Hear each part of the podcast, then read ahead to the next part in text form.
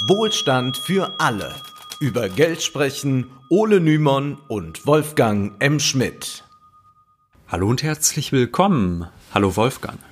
Hallo Ole.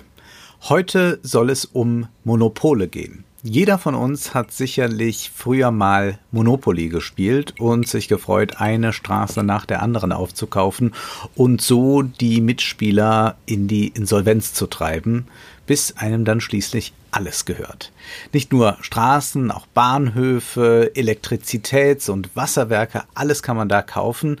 Alle Spieler starten aber dabei erst einmal mit demselben Geldbetrag. Es ist also nicht so wie in der Realität.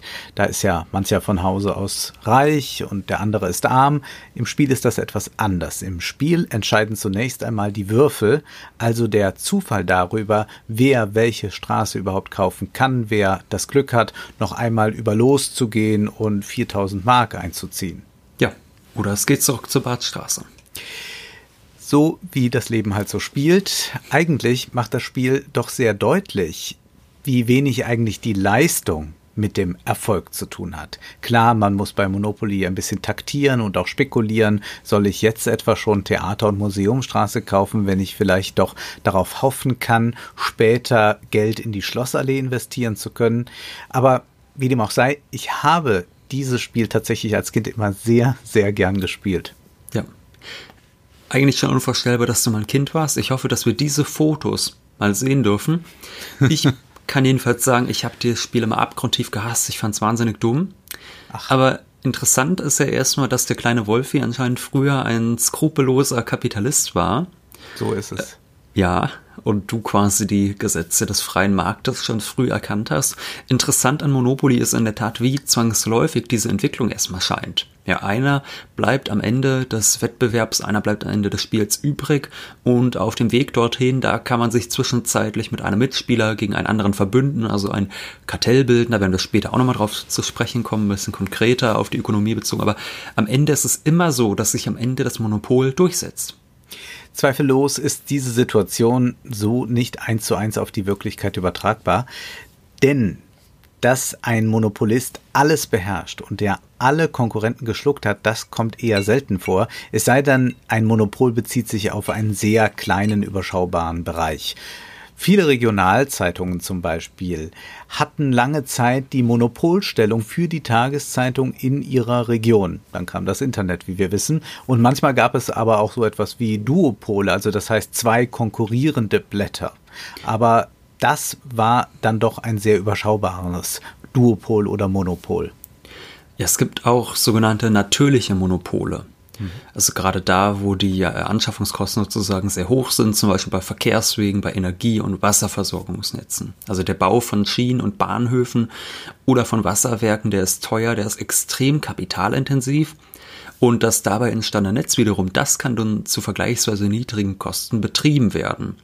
Von daher ist es für viele äh, Unternehmen gar nicht sinnvoll, sage ich mal, sich jetzt eigene Schienen zu bauen. Auf die Idee würde kaum jemand kommen. Das würde sich kaum einmal rentieren, dass man erst so viel Geld investiert, äh, um dann quasi einem anderen Bahnunternehmen Konkurrenz zu machen. Da wäre es beispielsweise sinnvoller, dass man da meinetwegen sagt, auf dem bereits entstandenen Bahnnetz, da können dann meinetwegen, wegen, meinetwegen verschiedene äh, Bahngesellschaften mit verschiedenen Zügen fahren oder so. Aber kaum jemand käme ja auf diese Idee, dass man sich nochmal ein eigenes Schienennetz baut. Deshalb spricht man da eben vom natürlichen Monopol.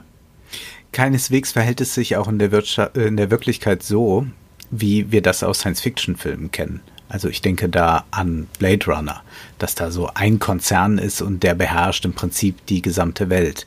Dennoch ist die Kritik an der wachsenden Konzernmacht und am Monopolkapitalismus völlig berechtigt, wie jüngst es zu betrachten war äh, bei den Kongressanhörungen in Washington, das war Ende Juli, und zwar hatte man dort die Kaiser des Silicon Valley einmal hergebeten, beziehungsweise ließen sie sich zuschalten, Jeff Bezos von Amazon, Mark Zuckerberg von Facebook, Tim Cook von Apple, Sundar Pichai von Google und die mussten sich dann gefasst machen auf kritische Demokraten und sagen wir einfältige Republikaner.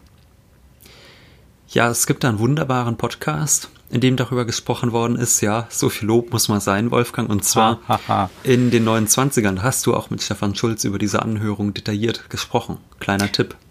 Genau, da gehen wir eine Stunde darauf ein, was da genau gesagt wurde. Aber auffällig war auf jeden Fall, das reicht uns jetzt erstmal hier, auffällig war, dass all diese mächtigen Männer laufend betont haben in ihren Antworten, wie wenig Macht doch sie und ihre Unternehmen eigentlich haben, dass sie eigentlich ganz kleine Fische sind, obwohl sie von den Demokraten ständig damit konfrontiert wurden, wie sie Monopoly spielen und Mitbewerber aggressiv vom Markt drängen oder sogar knebeln, bis diese dann aufgeben. Also lieber schreiben die Konzerne in einer Nische, die sie interessiert, jahrelange Verluste, bevor sich dort ein anderes Unternehmen, ein kleineres Unternehmen durchsetzen kann. Und sie machen das aus strategischen Gründen, dass sie jetzt sagen, ja, wir sind doch eigentlich ganz klein und haben nichts zu tun, damit sie nicht stark reguliert werden. Denn man muss sich ja nur mal so Aktionärsversammlungen ansehen oder irgendwelche Tech-Konferenzen, wenn die auftreten, dann äh, lassen sie sich feiern als die Könige der Welt. Aber hier vollkommen anders. Aber das man eben diese aggressive Strategie hat, das ist ganz offensichtlich und da haben sich die Demokraten auch gut vorbereitet. Man kann diese Strategie im Übrigen auch gerade bei den Essenslieferanten beobachten. Also wir sprechen ja dieser Tage recht viel über Delivery Hero. Äh, ist ja dieses Unternehmen, das tief in den roten Zahlen eigentlich ist, in den DAX aufgenommen worden als Ersatz für Wirecard. Und diese ganzen Essenslieferanten, die schreiben alle tiefrote Zahlen, aber sie haben eine Chance oder beziehungsweise eine Hoffnung, die auch zugleich die Hoffnung der Aktionäre ist, alle Teilnehmer, alle anderen Teilnehmer vom Markt zu drängen, um dann ein Monopol zu haben, um den, Reg äh, den Restaurants und den Endkunden dann eben die Preise diktieren zu können. Noch aber müssen sie ordentlich draufzahlen und so lässt sich auch ein McDonald's selbstverständlich nicht von Lieferando oder Fudora diktieren, wie äh, jetzt die Margen sind, sondern die kleineren müssen sich dann nach den Vorstellungen des Größeren richten, denn sie sind natürlich für ihre angestrebte Expansion auf McDonald's angewiesen. Die etablierten Tech-Konzerne sind da schon viel weiter, viel mächtiger und es war dann schon recht amüsant zu beobachten, wie diese großen Tech-Bosse sich wie kleine unschuldige Kinder inszenierten. Ja, da hast du so ein mittelständisches Unternehmen und auf einmal wirst du ja. da von den Mächtigen äh, einberufen, dass du Rede und Antwort stellen sollst. Ja, Frechheit. Wir haben ja schon mal darüber gesprochen, über die Strategien der Digitalkonzerne, auch zum Beispiel über Philipp Stabs lesenswertes Buch Digitaler Kapitalismus, äh, dass diese Unternehmen sogenannte proprietäre Märkte aufbauen, auf denen sie dann wie einst Landesfürsten und Könige als absolutistische Regenten quasi agieren können. Die produzieren selten selbst, sondern sie sind sogenannte Rentierkapitalisten, die ihren eigenen Marktplatz haben. Da sind dann die anderen Unternehmen tätig und sie profitieren dann von den Provisionen der auf ihrem Marktplatz tätigen Unternehmen. Momentan kann man das zum Beispiel an dem Streit zwischen Apple und dem Fortnite-Spielehersteller Epic Games beobachten. Apple hat ja bekanntermaßen seinen App Store und hat aus diesem Store das beliebte Spiel hinausgeworfen, weil Epic Games eben nicht länger den Anteil von satten 30% pro Kauf abtreten wollte.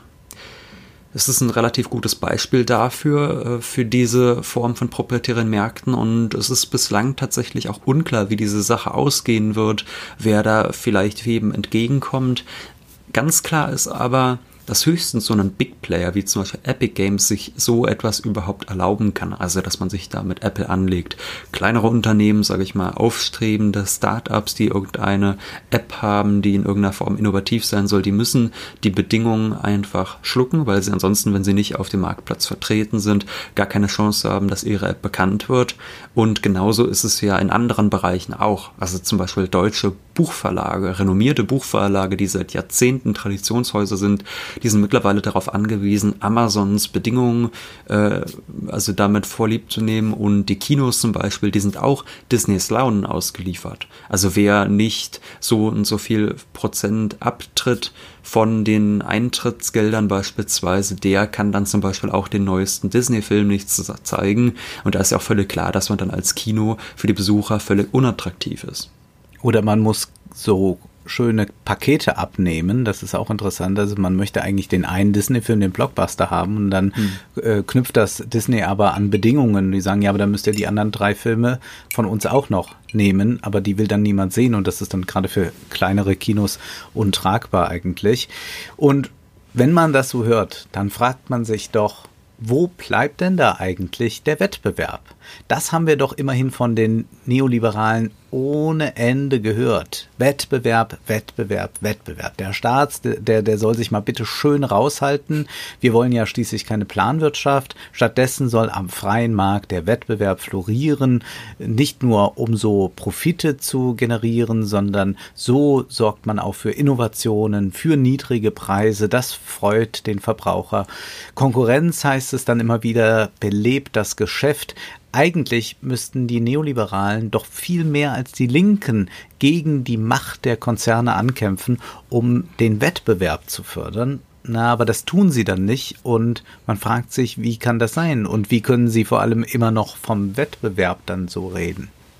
Ja, das frage ich mich auch immer. Also zum Beispiel, wenn man auch so Unternehmer sieht, ich sag mal Frank Thelen zum Beispiel, wenn der in Talkshows auftritt, dann sagt er immer, in Deutschland, in Deutschland da fehlt es am Unternehmensgeist, weil ja auch die Leute zu solchen Luschen eigentlich erzogen werden. Und hier brauchen wir eigentlich auch mal Unternehmer, die äh, auch nicht vom Staat immer so gehindert werden, wie es so passiert. Denn dann könnte man auch endlich den Konzernen aus dem Silicon Valley Konkurrenz machen und dann gäbe es auch andere Anbieter und so weiter und so fort. Das heißt, heißt es da immer. Und da fragt man sich immer, ja, vor 20 Jahren hätte man das vielleicht machen können. Der Zug ist jetzt aber lange abgefahren. Und wenn man so ein bisschen Ahnung davon hat, wie sich Monopole herausbilden, dann würde man sowas auch gar nicht mehr erzählen, von wegen, ja, jetzt mal hier schnell einen anderen Anbieter in Deutschland und dann. Wir machen mal ein deutsches wieder. Google. Genau, wir machen jetzt einfach ein deutsches Google und dann wird der Monopolist verdrängt. Bestimmt. Ja ja, man hat da so ein bisschen den Eindruck, dass das Erkenntnisinteresse nicht ganz so hoch ist, wie denn eigentlich so ein Monopol entsteht, denn man muss schon beide Augen fest verschließen, um wirklich von so einem freien Markt mit vielen gleichberechtigten Akteuren überhaupt nur zu sprechen. Und um das zu begreifen, da muss man eigentlich nur einen Blick in die Wirtschaftsgeschichte werfen in feudalistischen, also in vorkapitalistischen Zeiten, da konnte ja der jeweilige Herrscher quasi über das Wirtschaftsleben gebieten, wenngleich es auch meinetwegen im 16. Jahrhundert schon mächtige Kaufmannsfamilien gab, wie zum Beispiel die berühmte Familie Fugger. Mhm. Aber hier spielten die Landesherren eine entscheidende Rolle und mit dem aufkommenden Kapitalismus, mit der aufkommenden bürgerlichen Gesellschaft, da änderte sich genau das. Karl Marx schreibt dazu in Das Elend der Philosophie, wir wissen alle, dass die Konkurrenz aus dem feudalen Monopol hervorging. So war die Konkurrenz ursprünglich das Gegenteil des Monopols und nicht das Monopol das Gegenteil der Konkurrenz. Doch dann eben bereits im 19. Jahrhundert beobachtet Marx, wie sich aus diesem noch gar nicht so lange etablierten Konkurrenzverhältnis neue Monopole herausbilden. Und Marx schreibt dann, das moderne Monopol ist somit nicht eine einfache Antithese, sondern im Gegenteil die wahre Synthese. These, das feudale Monopol, Vorgänger der Konkurrenz. Antithese, die Konkurrenz. Synthese, das moderne Monopol, welches die Negation des feudalen Monopols ist. Insofern es die Herrschaft der Konkurrenz voraussetzt, welches die Negation der Konkurrenz ist, insofern es Monopol ist. Ja, und so schlussfolgert Marx, Somit ist das moderne Monopol, das bürgerliche Monopol, das synthetische Monopol, die Negation der Negation, die Einheit der Gegensätze. Also für Marx ist die Entwicklung des Kapitalismus hin zum Monopol etwas Zwangsläufiges. Das Monopol ist also nicht irgendwie ein fehlgeleiteter Wettbewerb, wo man irgendwie sagt, oh, da gab es einen großartigen Wettbewerb zwischen vielen Firmen und auf einmal, äh, was für ein Schreck, da ist ja auf einmal ein Monopolist, sondern nur aus dem Wettbewerb heraus entstehen eigentlich die Monopolstrukturen. Und das hat Marx dann auch später, zum Beispiel im ersten Band des Kapitals, auch nochmal deutlich äh, expliziter beschrieben, wie sich dann so ein Monopol herausbildet. Und man würde wirklich dringend äh, vielen Liberalen heutzutage die sich zum Beispiel auch fragen, wie sie den Kapitalismus nochmal lebendiger machen können, denen würde man wirklich mal empfehlen, das zu lesen, damit die das verstehen. Oder Sie könnten bei Lenin nachlesen. Das machen Sie ja. wahrscheinlich lieber, oder? Das ist bestimmt noch viel beliebter. Ja, aber 1916 verfasste Lenin eine bis heute lesenswerte und auch sehr verständliche Schrift, der Imperialismus als höchstes Stadium des Kapitalismus. Wir werden auf den staatsmonopolistischen Kapitalismus und den damit verbundenen Imperialismus in einer der nächsten Folgen genauer eingehen. Einen wichtigen Gedanken von Lenin sollten wir aber an dieser Stelle schon einmal vorwegnehmen. Lenin betrachtet einen bereits hochentwickelten Kapitalismus. Darin gibt es eine wachsende Kapitalkonzentration. Immer weniger Unternehmen verfügen über immer mehr Produktionsmittel und damit über Macht. Das Monopol ist jetzt zu einer Tatsache geworden, schreibt Lenin mit Blick auf die verschiedenen Industriezweige in Europa und in den USA. Und weiter heißt es, das ist schon etwas ganz anderes als die alte, freie Konkurrenz zersplitterter Unternehmer, die nichts voneinander wissen und für den Absatz auf unbekanntem Markte produzieren muss man natürlich sagen, Lenin will nicht zurück zu einer solchen Zeit, als es noch Wettbewerb und viele kleine Unternehmen gab. Das wird ja schon am Tonfall deutlich. Anders ist es zum Beispiel bei Wilhelm Röpke, den hatten wir schon mal erwähnt in unserer Geschichte über, äh, in unserer Folge über die Geschichte der sozialen Marktwirtschaft. Und der hatte da so ein Ideal vor Augen von einem Schweizer Dorf mit 3000 Seelen, wo sich die Marktkräfte frei entfalten können und ihre Wunder wirken. Aber ich sag mal so, übertragen auf globale Zusammenhänge mit global agierenden Unternehmen, da erscheint der Ruf nach Wettbewerb dann in einem doch etwas anderen Licht. Und das führt uns dann direkt wieder zurück zu Lenin, denn er hat ja solche Ideale, wie eben gesagt, nicht. Bei ihm ist es so, dass eine gewisse politische Chance in der Monopolstruktur aufblitzt. Er schreibt, die Produktion wird vergesellschaftet, die Aneignung jedoch bleibt privat. Die gesellschaftlichen Produktionsmittel bleiben Privateigentum einer kleinen Anzahl von Personen. Der allgemeine Rahmen der formal anerkannten freien Konkurrenz bleibt bestehen und der Druck der wenigen Monopolinhaber auf die übrige Bevölkerung wird hundertfach schwerer, fühlbarer, unerträglicher. Nach Optimismus klingt das jetzt erstmal nicht. Erstmal wohlgemerkt. Denn einerseits ist es natürlich eine äh, Analyse der repressiven Macht der Monopolisten, aber Lenin sieht auch eine Chance, nämlich die Produktion wurde ja quasi schon vergesellschaftet, nur dass sehr wenige bislang davon äh, profitieren. Und er spricht dann einige Zeilen später von einem Zitat gewaltigen Fortschritt der Menschheit. Ja, also weil quasi die Produktion und auch die Versorgung aller mit so einem Monopol viel einfacher und effizienter möglich wäre. Da wäre zum Beispiel Amazon ein gutes Beispiel in der Gegenwart. Mhm. Das Problem ist nur, sagt zumindest Lenin, dass die Profite den Spekulanten und Monopolinhabern und nicht der gesamten Gesellschaft zugutekommen und erst recht nicht den Arbeitern. Aber tatsächlich sieht Lenin solche Monopolentwicklungen als sehr praktisch an, weil man darauf aufbauend dann natürlich eine neue Form des Wirtschaftens aufbauen könnte. Jetzt kann man kühn fragen, können wir mit 100 Jahre alten Überlegungen überhaupt noch etwas anfangen? Trifft das noch auf uns zu? Zunächst einmal ist diese Beschreibung, die Lenin da macht, der Verhältnisse der Industrie sehr, sehr schön übertragbar auf moderne Industrien. Äh, manch ein Name taucht auch heute noch auf, kann man auch noch sagen. Aber kommen wir nochmal auf das Silicon Valley zurück. Von vielen Kritikern wird immer wieder ja der Ruf laut, wir müssen Amazon, Google, Facebook und Apple einfach zerschlagen. Doch wem wäre damit dann wirklich geholfen? Google kontrolliert etwa 90 Prozent des Suchmaschinenmarktes. Wären jetzt 50, sagen wir mal, gleichmächtige Suchmaschinen dann besser? Und, und wer, die, wer sorgt eigentlich dafür, dass diese 50 Suchmaschinen auch gleichermaßen genutzt werden? Könnte man sich ja auch mal fragen. Ja, möglich auch, dass nur durch irgendeine Werbestrategie sich wieder eines durchsetzen wird. Von Marx wissen wir, es gibt eine grundsätzliche Tendenz zum Monopol. Und noch unsinniger wäre es, wenn man mehrere Instagrams hätte. Es äh, sind ja gerade die Netzwerkeffekte das Entscheidende. Die machen die Plattform so stark, aber auch so nützlich. Es hilft ja nichts, wenn ich dich dort gar nicht finden könnte, weil du auf einem anderen Instagram bist. Übrigens fordern ja nicht nur Linke eine Zerschlagung äh, dieser Plattform, denn zum Beispiel sagte auch der Ökonom Scott Galloway, wir sollten sie nun aufbrechen, weil wir Kapitalisten sind.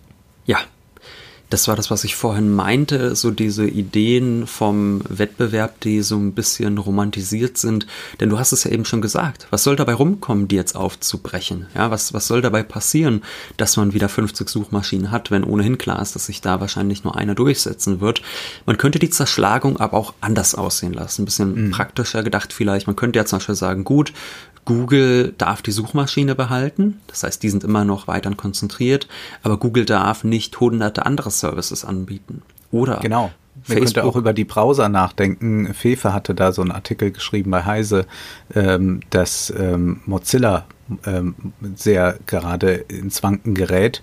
Und da könnten jetzt zum Beispiel europäische Staaten einspringen, das äh, finanzieren und könnten da so eine Gegenmacht aufbauen.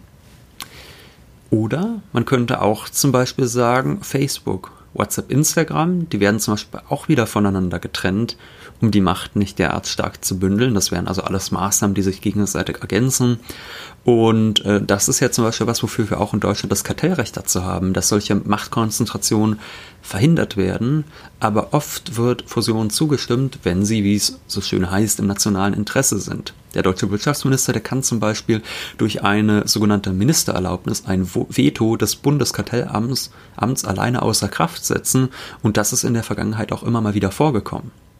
Manche Kritiker der Silicon Valley Konzerne setzen sich für mehr staatliche Regulierungen ein. So könnte man etwa den Datenschutz erheblich ausbauen, um den Überwachungskapitalismus so einzuhegen. Ein dritter Weg ist einer, der sich schon bei Lenin abzeichnet und das ist sicherlich der radikalste, vielleicht auch der sinnvollste Weg. Man könnte die Konzerne verstaatlichen und so die Macht der öffentlichen Hand doch äh, der Macht der öffentlichen Hand das Ganze übergeben, da der Fortschritt ja unbezweifelbar ist, aber jetzt muss eben nach, im Nachhinein noch die Demokratisierung erfolgen. Wobei man natürlich auch immer sagen muss, und ich glaube, das ist dann wieder der berechtigte Einwand, den dann Liberale hätten, äh, möchte man dem derzeitigen Staat und der derzeitigen genau. Regierung genau solche Netzwerke anvertrauen. Nein, das möchte man auch nicht. Das ist natürlich jetzt eine Zukunftsperspektive, die äh, auf, in vielerlei Hinsicht, sage ich mal, emanzipatorischer ist. Und ich sag mal so, solange Horst Seehofer, Seehofer Innenminister ist, da kann man eigentlich fast schon froh sein, dass der Staat nicht über so etwas verfügt. Dann lieber Mark Zuckerberg, ja. Dann lieber Mark Zuckerberg. Am besten wäre es eben, wenn es beide nicht wären. Ja. ja. Das wäre jetzt sicherlich ein berechtigter liberaler Einwand so aus einer Datenschützersicht beispielsweise. Sicher ist jedenfalls so, wie bislang kann es nicht weitergehen, denn eine solche Macht und auch Kapitalkonzentration, wie sie bei Facebook und Co. vorliegt, die ist eigentlich äh, in demokratischen Gesellschaften untragbar. Aber zugleich können wir an diesen Konzernen schön sehen, dass Monopolstrukturen keineswegs für die Ewigkeit sind, denn es handelt sich um Unternehmen, die ja häufig nur ein paar Jahre oder Jahrzehnte alt sind. Also allein der technische Fortschritt, der sorgt vielleicht dafür, dass neue Konkurrenten entstehen. Doch auch hier ist natürlich entscheidend, wer bringt eigentlich das Kapital, diese Konkurrenten aufzubauen. Und da können wir uns mal ein Beispiel ansehen. Nehmen wir mal was, was alle sehr gut kennen, Podcasts. Durch den RSS-Feed und die günstigen Produktionsbedingungen herrscht hier ja freie Konkurrenz, wo das Internet ja doch sonst eben sehr stark aufgeteilt ist unter diesen Tech-Riesen. Hier aber ist noch Neuland zu gewinnen, was jetzt auch mächtige Kapitalbesitzer bemerkt haben und deshalb setzen sie auf aggressive Verdrängungsstrategien. Große Medienhäuser und Tech-Konzerne kaufen Podcaster auf, produzieren Podcasts, überfluten den Markt mit Original-Produktionen, bewerben dann diese exzessiv, um in der Aufmerksamkeitsökonomie den Löwenanteil zu bekommen. Ziel ist es selbstverständlich, dass es immer weniger freie Podcaster gibt, weil die ihre Profite, die sie über Spenden oder über Werbung generieren, ja für sich behalten können. Die müssen sie ja nicht nochmal mit irgendeinem Konzern teilen. Und das ist den Konzernen selbstverständlich ein Dorn im Auge und da wollen sie jetzt auch mitverdienen.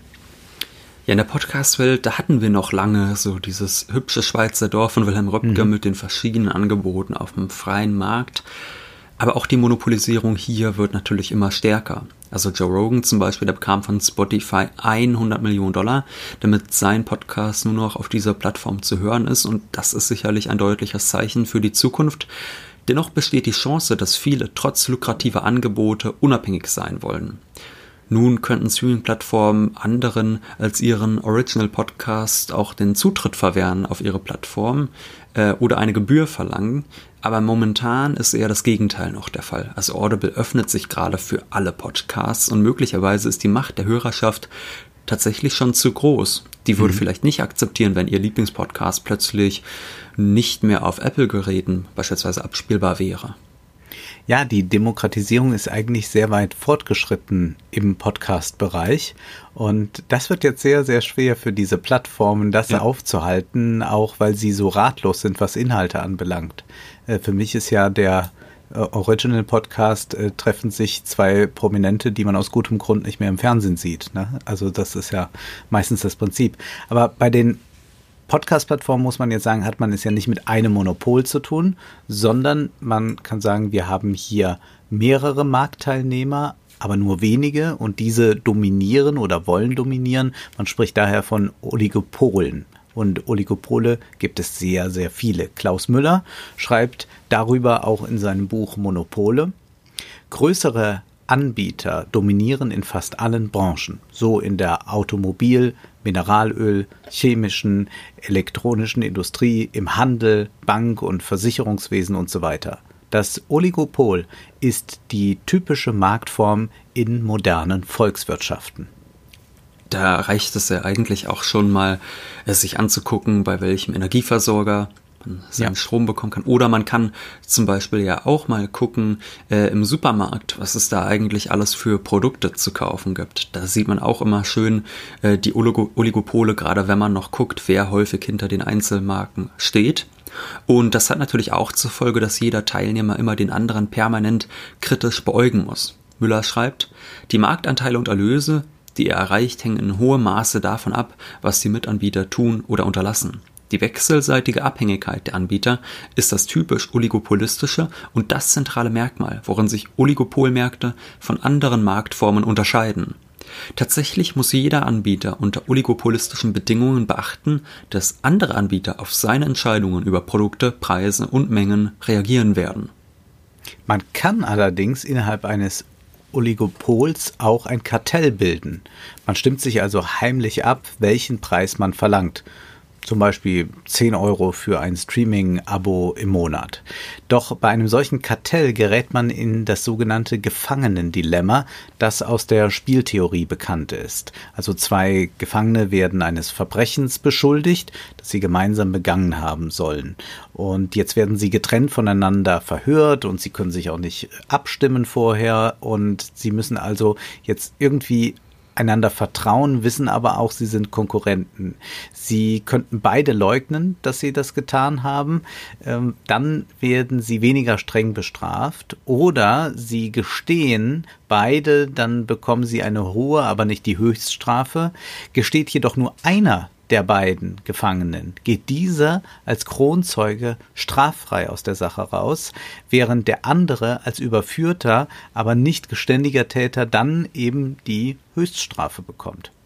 Ja, und die Spieltheorie zum Beispiel, die ist auch sehr, sehr wichtig deshalb äh, in der modernen Volkswirtschaftslehre. Also wer zum Beispiel an die Uni geht und eine Einführung in die Volkswirtschaftslehre besucht, der wird relativ schnell mit genau solchen ähm, spieltheoretischen Überlegungen konfrontiert sein. Und da geht es auch um die Frage, wo entstehen Gleichgewichte, wo entstehen auch vielleicht Kooperationsmöglichkeiten, aber wo kann vielleicht auch der eine Spielteilnehmer den anderen übers Ohr hauen? Also übersetzt in die Sphäre der Ökonomie meint zum Beispiel dein dein ewiges, äh, dein eben genanntes Beispiel, äh, Unternehmen, die Teil eines solchen Kartells sind, die müssen eigentlich wie Gefangene taktieren. Mhm. Ich kann meinetwegen äh, darauf hoffen, dass derjenige, mit dem ich zusammengefangen bin, mir nicht in den Rücken sticht ich kann aber auch äh, natürlich selbst versuchen, mir vielleicht einen extra Profit zu sichern oder gleichzeitig kann es auch passieren, dass mein Konkurrent mich austrickst, indem er mir mit einer großen Rabattaktion die Kunden abluchst. Da ist immer so eine große Unsicherheit, ein großes Taktieren, dass man immer beobachten muss, was macht eigentlich der jeweils andere. Und deshalb halten solche Kartelle auch nicht ewig. Solche illegalen Kartelle gibt es aber zuhauf. Von ihrer Existenz erfährt man aber in der Regel erst hinterher. Nämlich einer der Beteiligten wird dann geständig. Denn seit 1996 geht der Kronzeuge bei einem solchen Vergehen straffrei aus. Also es ist wie bei dem Gefangenendilemma. Klaus Müller schreibt dazu, es ist wie an der Börse. Keiner weiß, was der günstigste Zeitpunkt ist, das Engagement zu beenden. Kartelle fliegen auf, weil es Kronzeugen gibt. Beim Bierkartell packte der Brauereiriese InBev aus. Auch Krombacher, Veltins und Warsteiner kooperierten mit den Ermittlern. Ein Manager des Wurstherstellers Nölke verriet das Wurstkartell. Aventis ließ das Vitaminkartell auffliegen, die Lufthansa das Luft Luftfrachtkartell. Das Kartellkarussell dreht sich ohne Ende. Ja, und solche Kartelle sind dazu da, möglichst viel Profit durch eine Wettbewerbsverzerrung zu erwirtschaften. Die Verbraucher, die müssen dabei häufig mehr zahlen. Was ja äh, ganz interessant ist, weil ja das Hauptargument für den freien Markt immer lautet, ja, dadurch wird alles günstiger für die Verbraucher etc. Da sehen wir jetzt, naja, wenn so eine Wettbewerbsverzerrung stattfindet, dann natürlich nicht mehr. Auch die Arbeiter können so unter Lohndruck gesetzt werden, ebenso wie die Zulieferer in eine große Abhängigkeit manövriert werden können von größeren Unternehmen. Wenn in Zukunft also jemand ankommt und vom freien Markt und seinen Segnungen spricht, dann sollte man gar nicht diese grundsätzlichen Ideen immer kritisieren. Also zum Beispiel diese Idee, niedrige Preise durch Wettbewerb, die ergibt ja durchaus erst einmal Sinn. Mhm. Aber da muss man eben fragen, klingt alles toll, aber wo ist denn bitte schön der freie Markt? Ja, wo ist er, wenn Bayer und Monsanto fusionieren, wenige Ölkonzerne den gesamten Markt unter sich aufteilen, die Unterhaltungsindustrie von wenigen Riesen beherrscht wird und selbst erbitterte Konkurrenten zum gegenseitigen Machterhalt dann zusammenarbeiten? Also mal ein Beispiel. Toyota baut mit Renault in Kolumbien Autos und vertreibt Fahrzeuge von VW und Audi in Japan, während dann Volkswagen einen Toyota in Hannover produziert. Ja, das ist der freie Markt. Wir haben aber über was anderes noch gar nicht gesprochen. Natürlich können sich nicht nur Unternehmer zusammenschließen, sondern auch Arbeiter, das heißt ja. über die Gewerkschaften, da werden wir bald nochmal drüber sprechen. Und wir haben über noch einen Akteur gar nicht gesprochen, der relativ uneindeutig ist, nämlich den Staat. Wir haben das ja vorhin schon angesprochen. Einerseits kann der Staat meinetwegen sagen, jetzt werden die Unternehmen zerschlagen. Auf der anderen Seite äh, genehmigt der Staat dann aber auch äh, Fusionen von Unternehmen.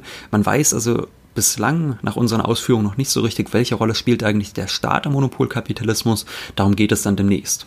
Aber jetzt ist erst einmal Schluss für heute, denn Zeit ist Geld. Prosit. Das war Wohlstand für alle. Ihr könnt uns finanziell unterstützen über paypal.me-ole und Wolfgang oder über die in der Beschreibung angegebene Bankverbindung. Herzlichen Dank.